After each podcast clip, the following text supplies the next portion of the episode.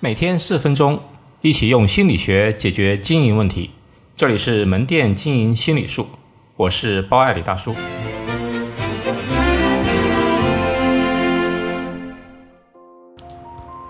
激励他人完成任务的小数字偏好理论。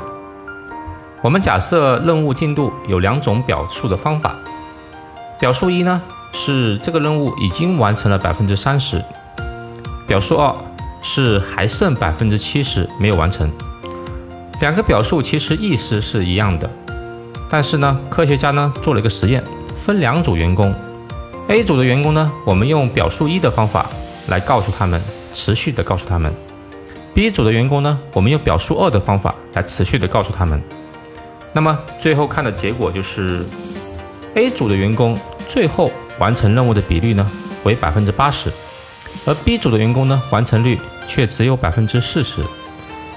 心理学家艾莱特把这种现象称为“小数字偏好理论”，意思是发现人在完成任务的时候，潜意识里面呢更喜欢盯着小数字，盯着小数字呢能唤起人们尽可能完成任务的一种欲望。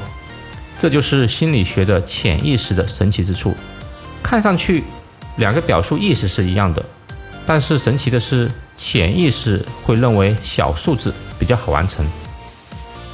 再举一个例子，有这么两种表述方法：表述一，新季度刚开始的第一周，大家呢就已经完成了季度目标的百分之十五。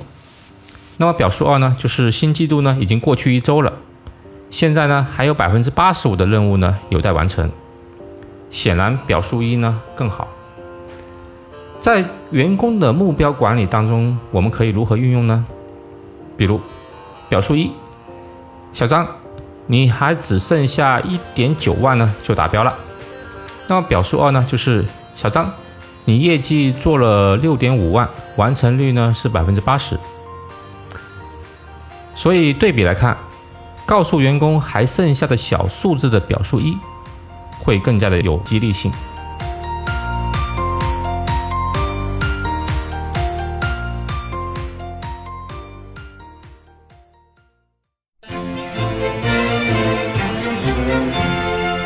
好，今天就到这里。